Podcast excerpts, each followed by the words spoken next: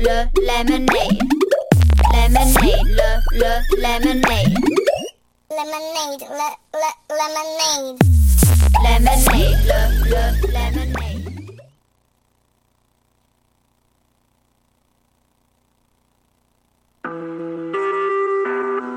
Vous écoutez Choc pour sortir des ondes.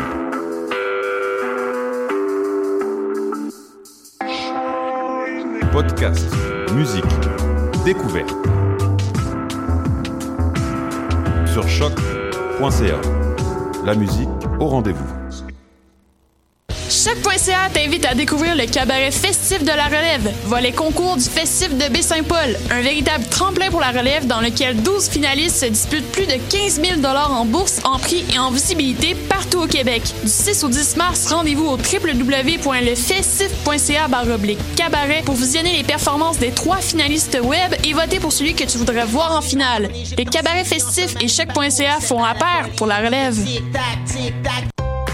Pour faire le plein de nouveautés musicales, c'est au Francouverte que ça se passe. Du 20 février au 8 mai, réservez vos lundis pour découvrir les 21 participants de la cuvée de la 21e édition du concours vitrine de toutes les musiques. Sur scène, trois artistes ou formations par soirée, en plus d'un invité surprise. Pour tout savoir sur la programmation, visitez francouverte.com. Cette année, quels seront vos coups de musicaux? Les Francouvertes, une présentation de Sirius XM. Les productions Nuit d'Afrique présentent la 11e édition des Silidor de la musique du monde. Les Silidor, unique distinction musicale qui souligne le talent des artistes en musique du monde, vous invite à découvrir 36 groupes. Dans le cadre de ces concerts vitrines gratuits, venez voter pour vos artistes coup de cœur tous les mardis et mercredis jusqu'au 12 avril au club Balatou. Les Silidor, le prix du public qui fait grandir le monde. Pour plus d'informations, www.silidor.com.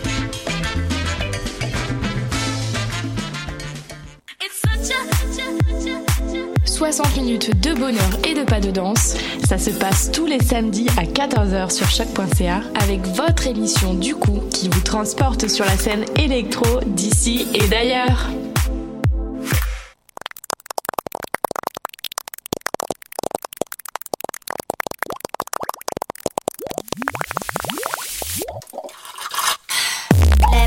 Le, le le, le. Lemonade, le, le lemonade. Lemonade, le, le lemonade. Lemonade, le, le lemonade. Lemonade, le, le lemonade.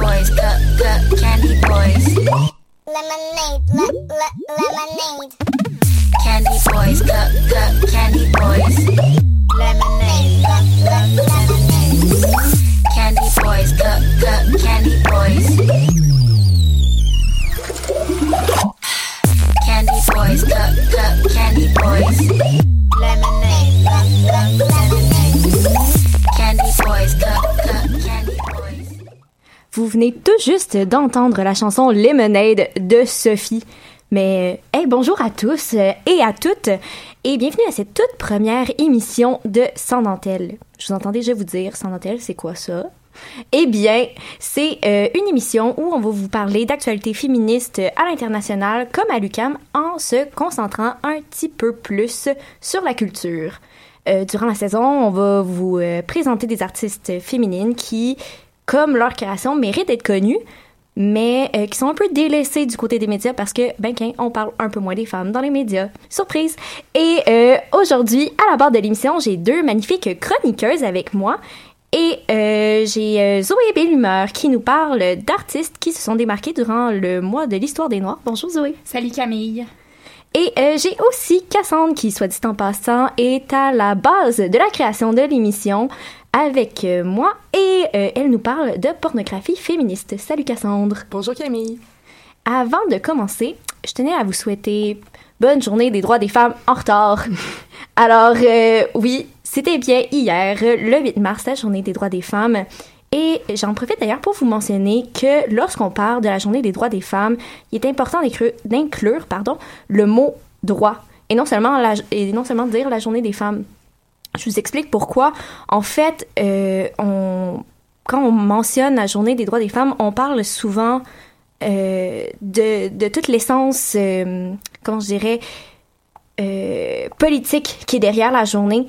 Contrairement à lorsqu'on mentionne la journée des femmes qui est plus associée à la commercialisation qu'on s'est fait de la journée. Donc, euh, comme la plupart des fêtes, on parle souvent euh, de, de rabais qu'on offre ou de cadeaux qu'on offre dans la journée. Donc, on pourrait faire des rabais, par exemple, sur les rouges à lèvres ou sur les fleurs. Donc, ce qui contribue à la stigmatisation de la femme et euh, à l'idée que la femme euh, est une femme qui aime se maquiller, qui aime se mettre belle, qui aime les fleurs, et tout le monde sait que les femmes sont pas toutes pareilles. Et d'ailleurs, j'en profite pour vous parler de l'historique de l'histoire euh, de la journée des droits des femmes, qui vraiment retire son idée dans la, politique de, et la revendication de, des droits des femmes, effectivement. Donc, elle prend ses origines dans le début des manifestations du 20e siècle où est-ce qu'on réclamait le droit de vote des femmes, les meilleures conditions de travail et l'égalité des hommes et des femmes. La première fois que l'idée euh, qui a été mentionnée, c'est par Clara Zetkin. Je m'excuse si j'ai massacré son nom, mais euh, elle en parlait durant la conférence internationale des femmes socialistes en 1910. Puis, on va attendre jusqu'à sept ans plus tard pour décider que le 8 mars est la date officielle pourquoi le 8 mars, je vous entends dire? Eh bien, c'est parce que euh, en 1917, c'est la manifestation, la grève des ouvrières de Saint-Pétersbourg qui a fait un, une grande tollée à travers l'histoire des femmes euh, à travers le monde. Et il y a eu des revendications euh, très fortes, ce qui a donné le ton euh, du 8 mars pour la Journée des droits des femmes. Je voulais aussi vous mentionner que parce que c'est un, parce que c'est un élément qui m'a particulièrement frappé en fait, il faut attendre 60 ans, donc en 1977 pour que l'ONU reconnaisse cette journée-là comme une journée officielle. Donc euh, si je peux vous donner une petite idée là, la journée mondiale de la météoro- météorologie, c'est apparu en 1951. Donc environ euh, 20 ans plus tôt. Et euh, la Journée internationale des propriétés intellectuelles apparaît en 1970. Donc, euh, maintenant que vous connaissez un peu plus euh, l'histoire de la Journée internationale du droit des femmes, je vous invite à aller visiter le site du 8mars.com, qui est une perle en, en information sur la situation des femmes. Et il y a une section en plus qui nous dit, qui nous explique qu'est-ce qu'on devrait faire, qu'est-ce qu'on devrait pas faire durant cette journée-là. Donc, euh, je vous invite à, à laisser, à vous, euh, aller farfouiner le site. Puis, euh, durant la prochaine pause musicale qui s'en vient, donc on va écouter la chanson Milk and Bones de, de Milk and Bones, la chanson Elephant, pardon.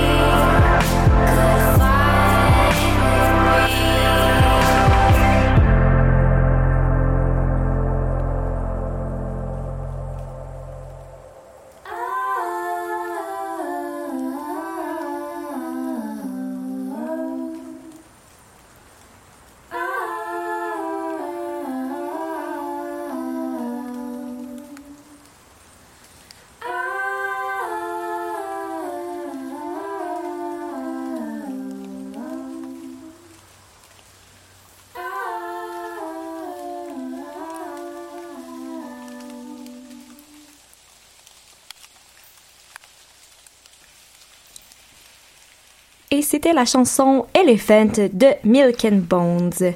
Maintenant, on, quand on pense aux principales revendications du combat des féministes, on pense aussi à la pornographie. Donc effectivement, la pornographie était hétérosexuelle, montre souvent des situations de domination masculine où la femme aussi peut être euh, objectivée, objectivisée, objectivée? Je sais pas, je vous demande de votre avis. mais- ok, merci. peut-être. Ouais. Ah, Moi, je dirais objectifié. Mais c'est ob- correct. objectifiée. Sur cette note de français, on va continuer, euh, où on présente aussi souvent des stéréotypes de la femme. Mais euh, Cassandre, tu as euh, peut-être une solution à nos problèmes euh, pour les sites porno. Tu nous présentes euh, aujourd'hui les sites, une- un site porno féministe. Veux-tu nous expliquer en quoi ça consiste exactement? Ouais, en fait, je voulais vous parler d'un nouveau site qui se nomme belessa.co. Euh, c'est une compagnie montréalaise. C'est une compagnie montréalaise euh, qui a été lancée à la mi-février et qui diffuse du contenu érotique pensé pour les femmes. Fait que dans le fond, c'est un site de pornographie féminine. Euh, en créant ce site-là, les, euh, PDG, les, les créatrices, voulaient souligner que les femmes vivent leur sexualité différemment des hommes et chaque femme la vit différemment aussi. Ce site-là a été créé aussi dans une optique pour pas que les femmes aient honte d'aller sur ce site-là, que ça soit pas euh, que ça soit pas honteux, que ça soit euh, plus ouvert aussi. Que ce soit pas un tabou dans le fond. Ouais, ce qui est, ce qui est vraiment très présent dans la société, comme quoi la pornographie, c'est quelque chose de t'effaces ton, ton historique quand si tu faisais la pornographie. Ça. Ils voulaient pas créer ça avec ce site-là. C'est vraiment plus, il y a pas de pub obscène ou euh, c'est vraiment plus euh, plus doux comme euh, site, si je pourrais dire. Puis comment le, le site est construit exactement? Euh, fait que dans le fond, ben, premièrement, c'est euh, c'est construit sur une idée de communauté. Donc, ça fonctionne un peu comme Pinterest ou Reddit. Je sais pas si vous êtes familière avec euh, ces sites-là. Ben, Pinterest, oui, mais Reddit, je sais pas trop. C'est le même. J'imagine que c'est le même principe que, que Pinterest, euh, si tu le mentionnes ensemble. Mais en fait, ce, qui, ce qui ressemble à ces sites-là, c'est le fait que les utilisatrices partagent du contenu. Ok. Et ce contenu-là est voté. Donc, il y a des mentions j'aime pour les contenus. Puis, c'est ce qui fait que ça va être en haut de la page, par exemple. Ah, ok, c'est intéressant. Euh, oui, puis en fait, dans le site même, il y a plusieurs sections. Donc, évidemment, il y a des sections vidéo qui, elles, sont en sous-catégories. Donc, il y a des catégories plus sensuelles, plus rough, plus passionnées. Il y a comme beaucoup de catégories. Puis une catégorie qui, une section en fait qui euh, que je trouve vraiment intéressante, c'est la section histoire érotique. Donc, euh, dans une entrevue, la PDG euh, de Bellessa expliquait que c'est une façon plus euh, douce, plus soft, si je pourrais dire, Mhm. euh, pour les femmes pour explorer leur sexualité. Parce que plusieurs femmes sont pas à l'aise avec la pornographie, avec le vidéo.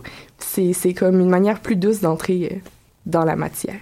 J'imagine aussi que ça, ça aide les femmes à connaître un peu l'image de la sexualité, un peu comme on, on s'en fait présentement de la pornographie, mais d'une façon un peu plus négative, si on veut. Je sais pas si tu comprends ce que je veux dire. Euh, pas vraiment, mais non, mais dans le sens que euh, euh, beaucoup de jeunes garçons, par exemple, vont construire leur idée de la, porno- de la, de la sexualité à partir de la porno- pornographie. Mhm. Mais dans ce cas-là, les, les jeunes femmes vont pouvoir aussi créer leur idée de la sexualité en partant de, de la pornographie qui est plus douce, qui est plus près de la réalité. qui est plus réel, oui. Puis euh, c'est, aussi ce que les PDG voulaient, euh, voulaient créer avec ce site-là. Euh, parce qu'ils ont fait des études auprès, auprès des femmes. Et elles ont découvert que les femmes, compa- comparées aux, hommes, euh, recherchent plus de réalisme, de naturel, de diversité co- corporelle. Puis c'est ce qui ressort aussi dans ce site-là. Puis avec ces histoires-là aussi, c'est quelque chose de, de plus proche de nous qui peut être des situations de la vie réalistes. OK. Puis, ah, oui, euh, Zoé. Donc, est-ce que c'est un site qui est créé que pour les femmes ou les hommes aussi, ça serait créé pour les hommes? Euh, ben, les hommes aussi peuvent le visiter. C'est juste que comment c'est pensé, c'est pensé vraiment pour les femmes. Euh, puis en entrevue, Michel Schneidman, je sais vraiment pas comment dire son nom de famille, euh, expliquait que le contenu populaire pornographique est souvent seulement pensé pour plaire au désir des hommes hétérosexuels. Et que c'était vraiment, c'était assez, assez centré sur eux. Euh, puis c'est pour ça que ce site-là a été créé, c'est pour avoir un, un autre côté de la pornographie qui n'existe pas encore. Et puis, est-ce que c'est juste du contenu en ligne ou il y a d'autres euh, types de contenu qui va être réalisé? Euh, en fait, euh, elle, le- elle prévoit lancer une boutique en ligne euh, de jouets érotiques, de lingerie et tout, mais c'est pas encore lancé. Euh, puis peut-être aussi commencer à produire leurs propres vidéos. Super, mais on va tenir, on va se tenir au courant. Merci Cassandre. Donc on s'en va écouter la chanson Habitat de euh, l'artiste Ostra.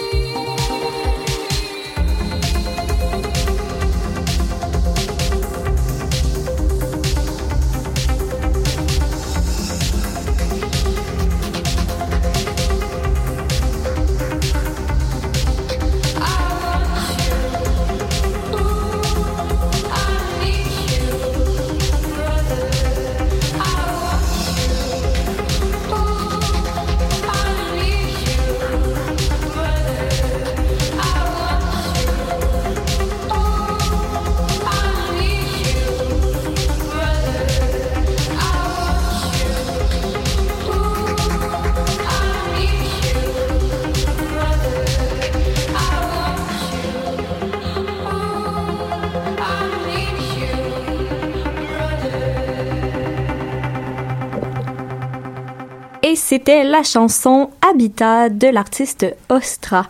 Et comme on a mentionné plus tôt dans l'émission, la journée des droits des femmes vient tout juste de se terminer. Et c'est un bon euh, moment aussi pour rappeler que le mois de l'histoire des Noirs vient de prendre fin, qui était en février dernier d'ailleurs. Et pour boucler la boucle, Zoé, tu nous fais une revue d'artistes femmes noires qui se sont démarquées durant ce mois-là. En effet, Camille, euh, donc euh, le mois de février vient tout juste de se terminer, puis ça fait dix ans euh, cette année que le mois de l'histoire des Noirs existe au Québec. Donc euh, ça a commencé en 2000 2007. Puis avant de parler euh, du mois de l'histoire des Noirs au Québec, je vais vous faire une petite histoire de comment le mois de l'histoire des Noirs est arrivé. Donc, euh, l'origine du mois de l'histoire des Noirs, ça a été créé par euh, Dr. Carter G. Woodson, donc en 1926 aux États-Unis. Et avant, c'était pas un mois, c'était une semaine qui s'appelait la Negro History Week, pardon. Donc, euh, ce mois-là était, euh, cette semaine-là était aussi en février. Puis, le but euh, de Dr. Carter G. Woodson, c'était d'insérer l'histoire des Noirs dans l'éducation, mais avec une manière euh, un peu plus spéciale de la faire ressortir. Puis, pourquoi on a choisi le mois de février en particulier? Parce que le mois de février, c'était le mois où euh, Abraham, Abraham Lincoln et Frédéric Douglass, deux grands abolitionnistes de l'esclavage, sont nés. Donc, on a choisi ce mois-là pour parler de l'histoire euh, des Noirs. Puis, à quel moment la semaine s'est transformée en mois? Donc, c'est en 1976, dans le cadre du bicentenaire des États-Unis, euh, on, on a agrandi euh, la semaine en mois complet.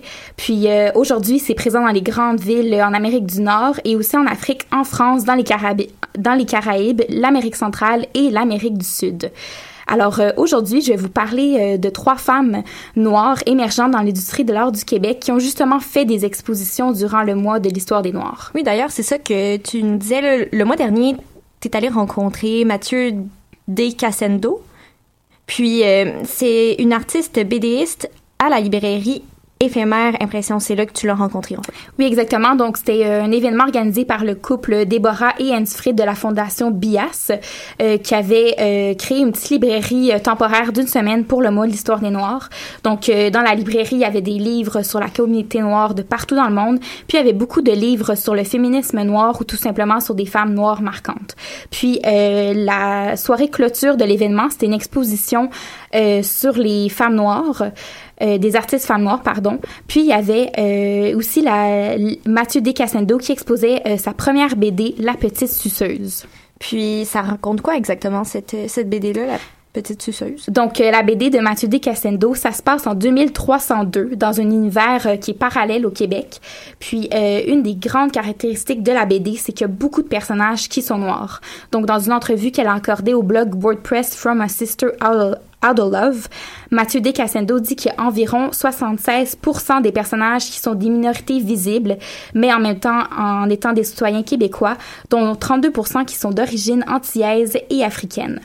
Donc, euh, lorsque j'ai rencontré Mathieu Descassendo, euh, elle m'a dit que euh, pour elle, les Noirs ont beaucoup apporté au patrimoine culturel québécois, donc c'était important de les faire ressortir dans, son, dans ses histoires et que le- la pluralité des gens noirs dans les récits euh, québécois ont une seule narrative. Donc, par exemple, les Noirs sont beaucoup stéréotypés euh, dans les récits. Euh, on les représente souvent, par exemple, comme dans les, des gangs de rue ou avec la pauvreté. Donc, elle, sa mission, c'est de faire des antagonistes et protagonistes noirs ainsi que des femmes noires qui est non offensant, offensant pour la communauté noire. Donc, euh, je vous invite justement à aller voir le blog Deux filles de Montréal qui veulent mettre de l'avant les femmes noires euh, à Montréal, donc From a Sister Out of Love. Puis, euh, l'histoire euh, de la petite suceuse, c'est on suit six personnages, dont une vampiresse de 280 ans, qui, dans la BD, euh, les vampires s'appellent Émagie, et les vampires sont là pour protéger les humains.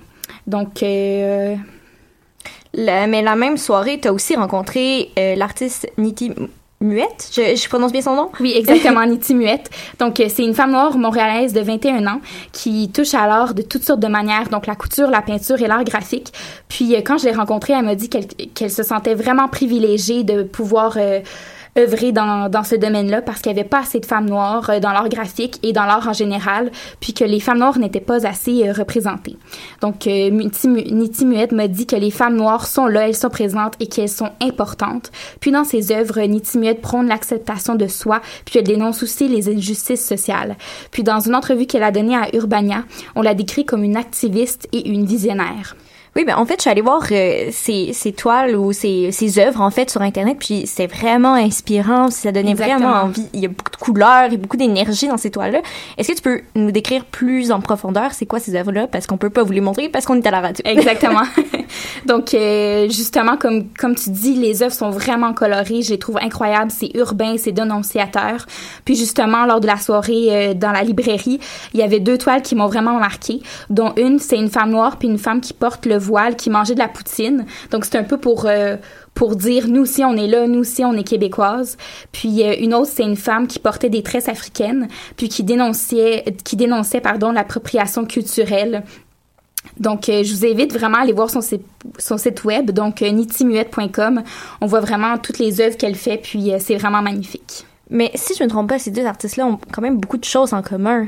En effet, Camille, tu te trompes pas. Les deux font beaucoup euh, ressortir la femme noire dans la société, dans la société québécoise, euh, l'influence que les Noirs ont sur notre société, puis aussi euh, ce que les femmes apportent au patrimoine culturel québécois. Il y a une grande présence de, de féminisme noir, puis les deux défendent très bien leur place dans la société. En conclusion, leur art est riche, ça circule vraiment beaucoup de messages. Mais c'est d'ailleurs quelque chose qui est en train de monter un, un peu, puis on en on prend de plus en plus conscience, le féminisme noir, le féminisme autre que caucasien, en fait, qui prend beaucoup de place dans notre société. C'est très intéressant. Je vous invite euh, à aller voir, moi aussi, les, euh, le- la- les créations de ces deux artistes-là. Parfait. Alors, c'était tout pour nous aujourd'hui. Euh, J'espère que c'est que cette toute première émission vous a plu. Euh, je vous remercie, chers auditeurs, et je vous remercie aussi, mes chères chroniqueuses et collaboratrices. Euh, vous m'avez appris beaucoup de choses durant cette demi-heure et j'espère que ça vous a appris beaucoup de choses aussi. On se retrouve la semaine prochaine pour d'autres contenus féministes.